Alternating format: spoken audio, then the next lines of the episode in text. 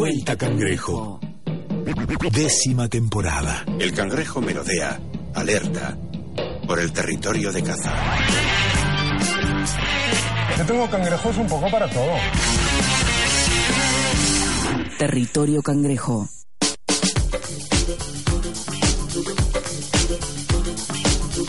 Cuando pasan 22 minutos de las 8, nos metemos en otro bloque informativo aquí en Vuelta a Cangrejo y hoy vamos a hablar, ya anunciábamos la quinta marcha nacional contra el gatillo fácil, por eso están aquí invitados en el piso Sebastián, militante del colectivo de la marcha nacional contra el gatillo fácil y también Alfredo Cuellar, padre de Florencia, la china Cuellar, asesinada en el penal de Ceiza en el año 2012. Les agradecemos muchísimo a los dos por acercarse aquí. ¿Cómo les va? Todo bien, vos solo, ¿cómo estás? Bien, muy bien. Gracias Alfredo también por venirte hoy. No sé por dónde empezar, teníamos muchos ejes sobre la mesa. Un poco contar que la marcha se estará realizando el próximo 27 de agosto aquí en la ciudad de Buenos Aires, partiendo como se hizo los últimos años desde Congreso a Plaza de Mayo. Como cada año, la lucha es para exigir el fin del gatillo fácil, las torturas y muertes en los lugares de detención, las detenciones arbitrarias y las desapariciones forzadas, entre otras tantas demandas que plantean este año. O algo que se me viene enseguida a la cabeza para quizás comenzar a tratar este tema es pensar en cómo se recrudece el tema en los últimos años o quizás en los últimos casos que fuimos conociendo, cómo es que lo vienen laburando en el grupo. Bueno, antes que nada, este, soy Alfredo Cuellar y bueno, te quiero agradecer la posibilidad que nos da a todos nosotros de, de- estar acá y poder visibilizar nuestra lucha. Este, bueno, es un trabajo que venimos realizando desde hace aproximadamente dos meses este, para darle eh, eh, para adelante con el tema de la marcha nacional y en la cual este, creo que no, no solamente tiene que ver con lo que se realiza acá en Buenos Aires, porque este, también estamos tratando de que en diferentes lugares del interior del país también este, se puedan sumar al mismo día, a la misma hora y con, el mismo, con la misma consigna de, de ni un pibe menos, ni una piba menos, ni una bala más y el Estado es responsable. Ya que bueno, hemos logrado recorrer algunos lugares de la provincia de Buenos Aires, del interior del país también, para incentivar a los compañeros, a las compañeras. Y bueno, yo creo que este tuvo un poco de, de eco de toda la, de la manera en que venimos tratando de, de que nos acompañen y bueno, creo que alrededor de 13, 14 provincias se van a sumar a la marcha de este 27 de agosto y que para nosotros es muy importante, es muy importante porque yo aún recuerdo todavía que esa primera vez que habíamos salido creo que éramos alrededor de 100 personas y en el segundo año 300 más o menos y al tercero se iba sumando y el año pasado creo que logramos ser alrededor de 4.000 personas y esperemos que este año se sigan sumando, pero que se sigan sumando a la protesta, no a, a formar parte de la víctima de gatillo fácil, porque e- e- es eso lo que eh, este, nuestro objetivo, de, de- de salir, visibilizar, cuestionar con toda la bronca, con toda la rabia que tenemos para que este, se definan a, a todo este tipo de violencia que tiene que ver con el Estado, no solamente eh, en, la calle, sino también en los lugares de encierro en los neuropsiquiátricos, en los lugares donde este, el Estado tiene la responsabilidad absoluta de, de ver lo que está pasando con, con- con- con la integridad física de nuestros seres queridos. Por eso para mí es muy, importante que eh, un programa como la de ustedes este, nos den esa posibilidad de, de venir y poder visibilizar nuestra lucha y por esa razón más que agradecido. Alfredo, este año la marcha, esta quinta marcha va a tener una particularidad que ya la tuvo, digamos, en el transcurso de este año, porque tuvo, digamos, esto que sucedió, esta masacre en San Miguel del Monte, en el que efectivos policiales dispararon contra Camila, Aníbal, Gonzalo y Danilo y dejaron con heridas muy graves a Rocío. Estamos hablando de unos jovencitos y jovencitas apenas nada más. Y la marcha estuvo, la marcha nacional contra el gatillo fácil estuvo muy cerca de las familias y también de, de quienes fueron afectados y todo lo que sucedió en torno a esta masacre. ¿Qué pone en evidencia? Para vos, Alfredo, y también para vos, Sebastián, la pregunta, ¿qué pone en evidencia la masacre de San Miguel del Monte? Eh, Yo creo que está más que este, palpado, ¿viste? De, de- de cómo este, la línea que bajan desde arriba, este, los funcionarios que tendrían que estar este, velando por la integridad de, todo, de, de- lo que supuestamente somos la, la población, y- pero estamos muy lejos de eso. Yo creo que este, eh, el mensaje que ellos están bajando es este, tratar de, de eliminar de cualquier manera a, todos los chicos de los barrios populares, de los sectores pobres. Y ya este, ya no, no, alcanza con matar un pibe, están matando de a 5, de a 10. Y esto de, la- de lo que pasa en San Miguel de Monte también me viene a la cabeza lo que ha pasado el año pasado, que también este, había pasado un asesinato de siete chicos en Pergamino, y a pocos días también de, de- de esto.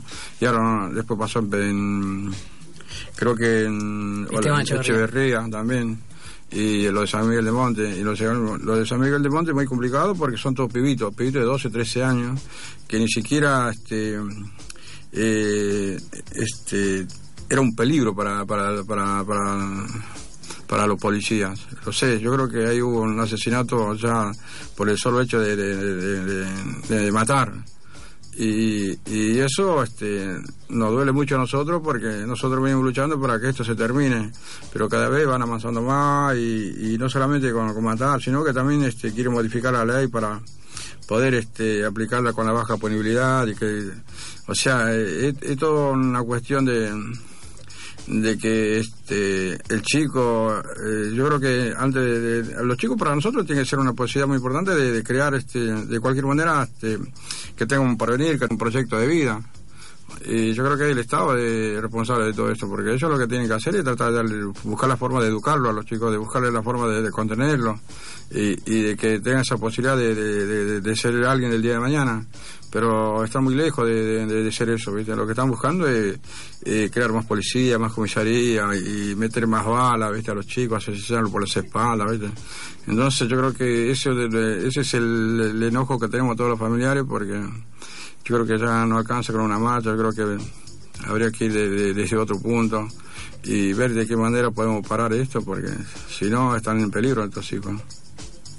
Sí, sí, eh, totalmente. Creemos que la doctrina Cho- Chocobar es un agravamiento en todo esto, ¿no? Una profundización de todas estas políticas que generan todavía más impunidad, ¿no? Más impunidad que la que hay de desde el 83 para acá, desde que volvieron los gobiernos constitucionales. Eh, tenemos más de 6.500 pibes asesinados y más de 200 desaparecidos, por ejemplo. Eh, bueno, creemos que hay cada vez un agravamiento y el Estado pone eh, todo su esfuerzo, toda su, su- su maquinaria en generar impunidad, ¿no? A través de sus jueces, fiscales y, bueno, los peritajes, ¿no? En los casos, como por ejemplo, y romper con todo eso es una tarea, es una construcción popular que hacemos. Por ejemplo, vos, Euge, nombraste el caso de San Miguel del Monte. Es muy importante, en ese caso, el anonimato que de que los vecinos, ¿no? Anónimos que no los conocemos, generalmente eh, tuvieron la tarea de denunciar esto, ¿no? Ir a la fiscalía y decir lo que habían visto. Animarse a romper también esa Animarse maquinaria de violencia, ¿no? Que es más allá del gatillo fácil. Es toda una maquinaria que se despliega ahí. todo ese miedo que te quieren generar, que te quedes adentro, que tengas una vida individualista y no te comprometas, no seas solidario, bueno, todo eso lo tenemos que romper con organización popular. Los cangrejos se mueven con rapidez y son difíciles de localizar. Para los cangrejos el tiempo se mide en sonrisas.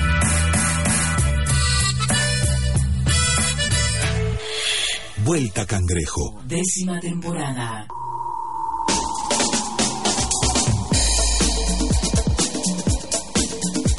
Ocho de la noche, 35 minutos. Y seguimos al aire de FM La Tribu. Nos acompañan Sebastián, militante de la Marcha Nacional contra el Gatillo Fácil, y Alfredo Cuellar, padre de Florencia, la China Cuellar.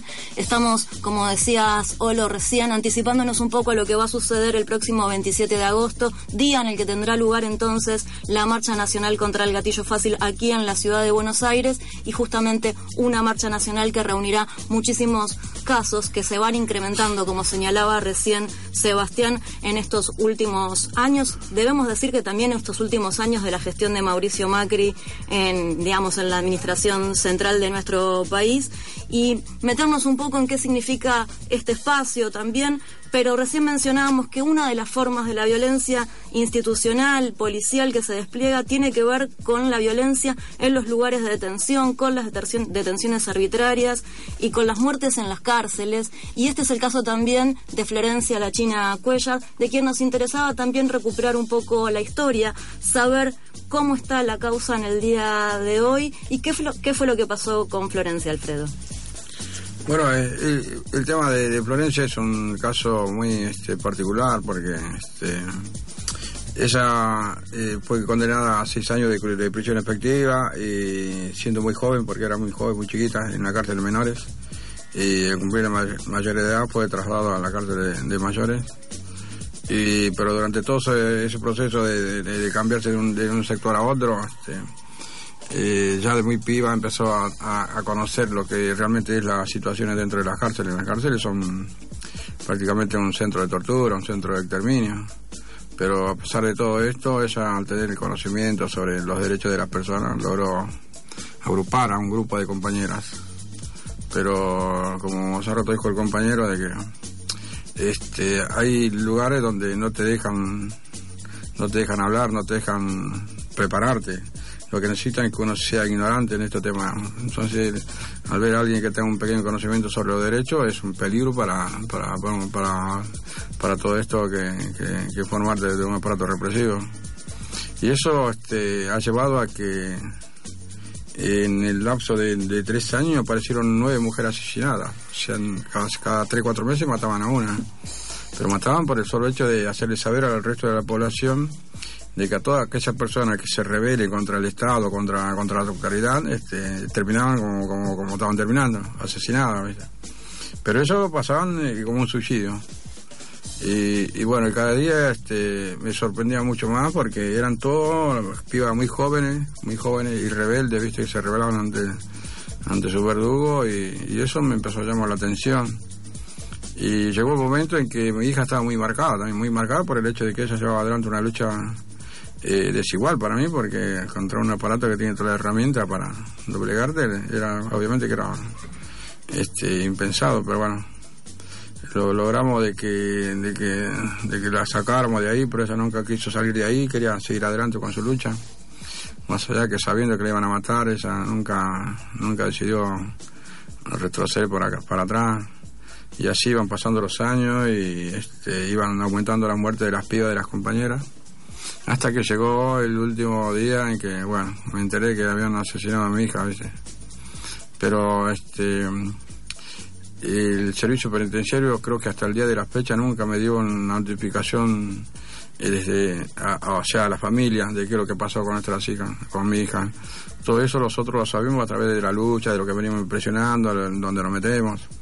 Y, este, bueno, y todo esto lleva, yo creo que lleva siete años donde aún este, no es tan clara la causa de su muerte, donde aún no se cerró la causa, donde, donde hay 14 penitenciarios involucrados y durante siete años, o sea que están llevando a declarar dos penitenciarios por año. O sea que eh, lo que ellos también buscan es que de alguna manera también nos cansemos y dejemos de, seguir insistiendo para, para visibilizar lo que está pasando dentro de las cárceles, pero está muy lejos de, de mí y de mi familia de, de retroceder con esta lucha. Yo creo que la justicia para nosotros ya está hecho porque se, se dio la posibilidad de visibilizarlo en todos lados.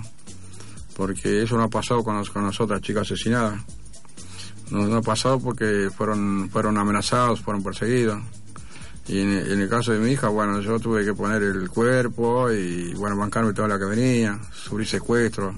Y constantemente estoy sufriendo persecuciones con, con mis hijos, que lo están metiendo preso de manera este, que, ilegal.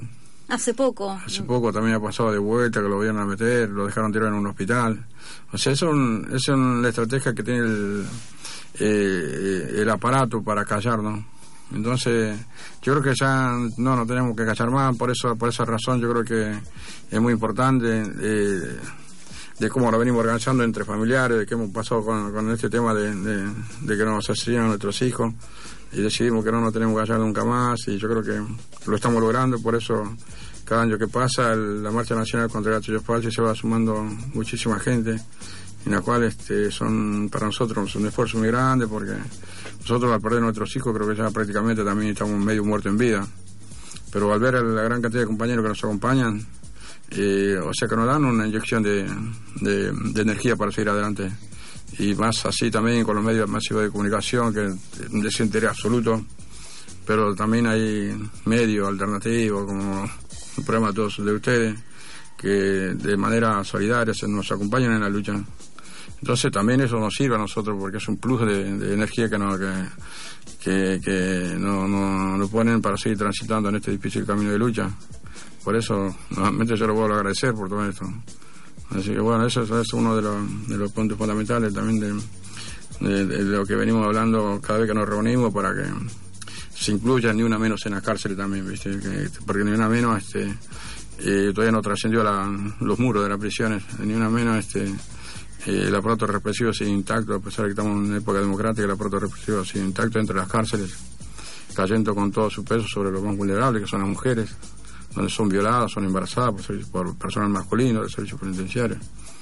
O sea, hay una lucha muy grande por dar, pero esperemos que en algún momento el, el movimiento de, de una menos puedan trascender esa frontera, puedan trascender los muros y así de esa manera poder evitar viste más, más muertes, más violaciones y más represión por sobre todas las cosas. Alfredo, vos nombrás ahí a los compañeros y las compañeras que te acompañan a vos, pero ¿cómo te sentís vos en el otro lugar? Digo, vos también sos una referencia para personas que pasaron por una situación de mierda como la que pasaron, digo, todas las personas y toda, todos los familiares que, que participarán este próximo 27 en la marcha. ¿Cómo vivís vos eh, tu proceso acompañando y no siendo acompañado?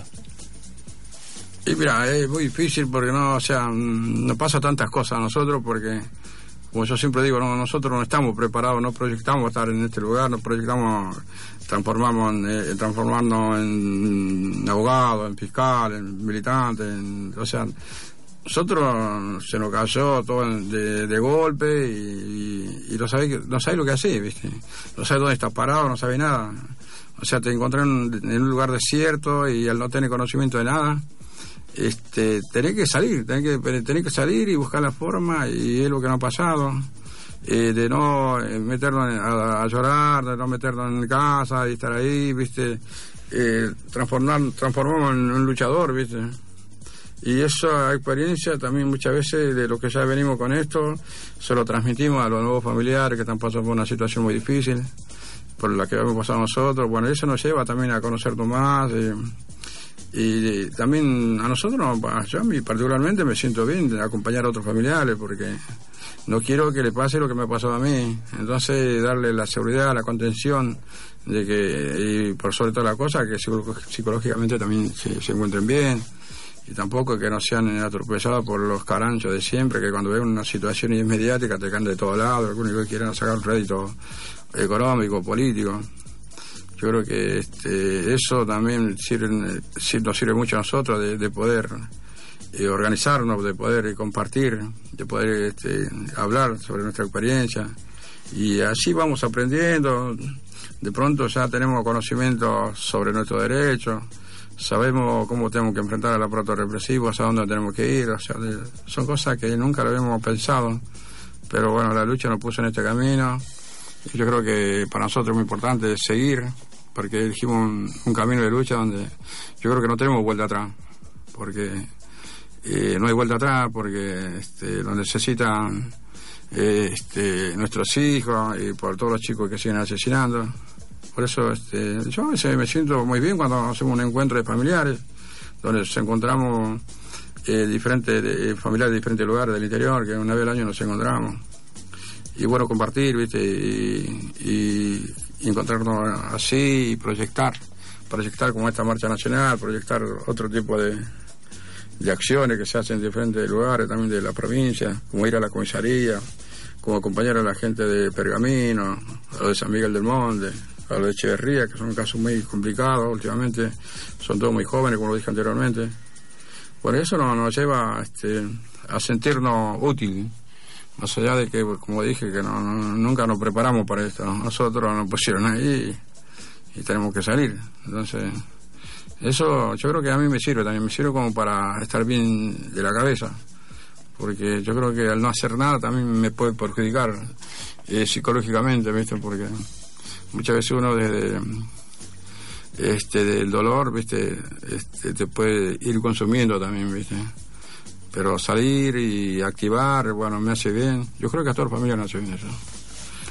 Estamos en temporada de año electoral y todo lo que estamos denunciando como violencia institucional a la contraparte de esto que es también la política del gobierno es una promesa de campaña, con recrudecimiento de represión, con recrudecimiento del accionar policial y de las fuerzas de seguridad o inseguridad en las calles.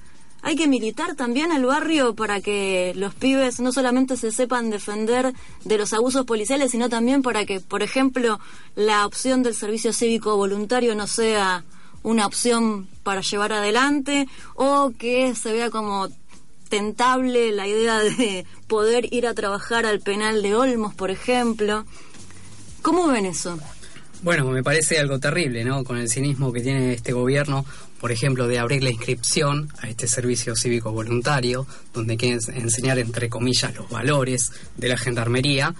El 1 de agosto fue el día que desapareció Santiago Maldonado hace dos años. Eso no es poca cosa. La gendarmería nace en este país reprimiendo y asesinando a un trabajador eh, en el sur de, nuestro país, ¿no? Entonces, eh, me parece que hay una tarea, una disputa en el sentido eh, para, para comprender que nuestros pibes tienen derechos y tienen derecho a trabajar, a estudiar, a la salud y que fuera de esos derechos van a estar imposibilitados de un montón de cosas. Todo eso se aprovecha este gobierno se aprovecha la política del Estado para eh, generar todavía más consenso represivo, ¿no? Y eso está siendo una política eh, de campaña, un, un, discurso de mano dura que viene creciendo en la sociedad. Y para contrarrestarlo me parece fundamental eh, la organización popular, ¿no? Hablar de la Marcha Nacional contra el Gatillo Fácil y decirle nacional es también porque está en varias provincias. Te cuento, por ejemplo, además de en la ciudad em, de Buenos Aires, tenemos en La Plata, en Mar del Plata, en Córdoba, en Rosario, en Tucumán, en Misiones, en Chubut, en Río Negro, en Mendoza, San Juan, Santiago, Jujuy. Bueno, ahí se va a hacer en todos estos lugares, en todas estas ciudades o provincias, la Marcha Nacional del Gatillo Fácil, que como bien decía Alfredo, en la primera éramos muy poquitos, ¿no? Eh, y ahora realmente está creciendo en todo el país cada vez más y con la consigna del Estado responsable y los familiares al frente, eh, creemos que es la política que tenemos que llevar adelante para que haya una denuncia seria y toda esta política represiva se termine y, o al menos pague un costo, eh, progresivamente un costo más alto. En la ciudad de Buenos Aires podemos pensar en distintas políticas públicas. Una al respecto tiene que ver con lo que son el uso de las pistolas Taser, las pistolas de esta especie de descarga eléctrica, y también a partir del crimen por la espalda de Juan Pablo Cucoch a manos del policía Chocobar, naciendo un poco allí lo que fue posteriormente llamada la doctrina Chocobar. ¿Cómo ven ustedes el tema particularmente en la ciudad de Buenos Aires? Si creen que la policía de la ciudad actúa igual, distinto, si es un laboratorio, si es de la ciudad para el resto del país o lo que sucede en la ciudad es simplemente un reflejo del resto de las provincias. Bueno, a mí particularmente eh, el comparar represiones no me parece que sea eh, lo más exacto. Me parece que siempre hay que denunciar toda represión que se da en el país, en los distintos lugares, sea de encierro, sea deteniendo a los pibes ilegalmente y torturándolos, que son torturas. Las pistolas Taser, Taser es tortura y en Estados Unidos matan gente también. Entonces, esto que ahora bajo los gobiernos constitucionales se llaman a premios ilegales, en realidad sigue siendo una tortura hacia los pibes de los barrios, hacia la clase trabajadora que se intenta organizar. Yo creo que es una herramienta más que pone el gobierno, una herramienta más de tortura, porque este, está muy lejos de, ese logo que es este, al servicio de la comunidad, o sea, está más al servicio de la impunidad que de otra cosa y tienen el y tienen todo todo el abuso de poder.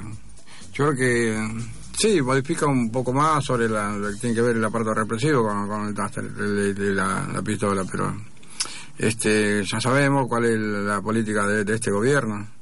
Sabemos de que los esperamos, sabíamos que iba a modificar mucho.